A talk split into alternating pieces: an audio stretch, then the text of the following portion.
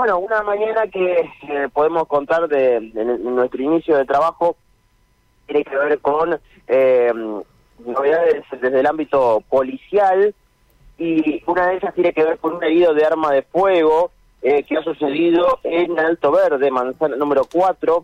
Un hombre de 23 años ingresa primero al dispensario de lo que es Alto Verde de la manzana número 4, pasaje número 6, eh, ingresa y allí eh, se le diagnostica impacto a la altura eh, hipocondría izquierdo con salida al lado derecho.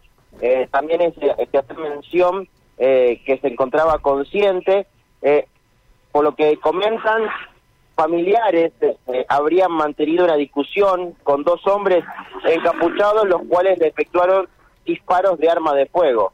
Fue trasladado al, al hospital José María Cuyer, donde también ya el fiscal en turno, que es la doctora Gioria, se interiorizó y dispone que se confeccione inspección ocular y también que se pueda conseguir los testigos correspondientes a lo que ha pasado justamente sobre esta situación. Ingresa alrededor de las nueve de la noche al hospital José María Cuyen a través de la unidad del 107 trasladado a esta persona de 23 años y se le da el diagnóstico de herida de arma de fuego en región abdominal y pasó a quirófano.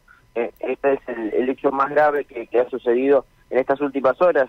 Después eh, hubo aprendidos eh, con resistencia a la autoridad, por ejemplo, dos aprendidos con portación de arma de uso civil y resistencia a la autoridad en 12 de septiembre del 3400, esto es en Santo Tomé, un joven de 18 años y otro de 17 en donde se le secuestró un arma de fuego y también una moto 110 centímetros cúbicos.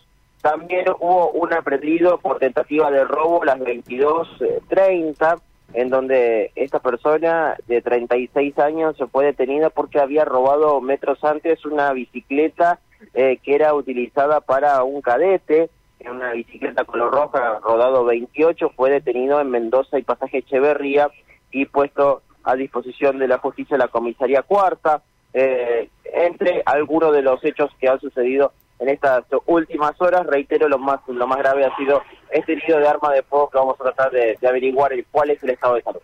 Muy bien, muchas gracias, gracias Mauro, vamos a estar atentos, sean novedades. Un abrazo, hasta luego. Chau, chau. Mauro González, ¿eh? reportando novedades, crónica policial, primeros temas del día.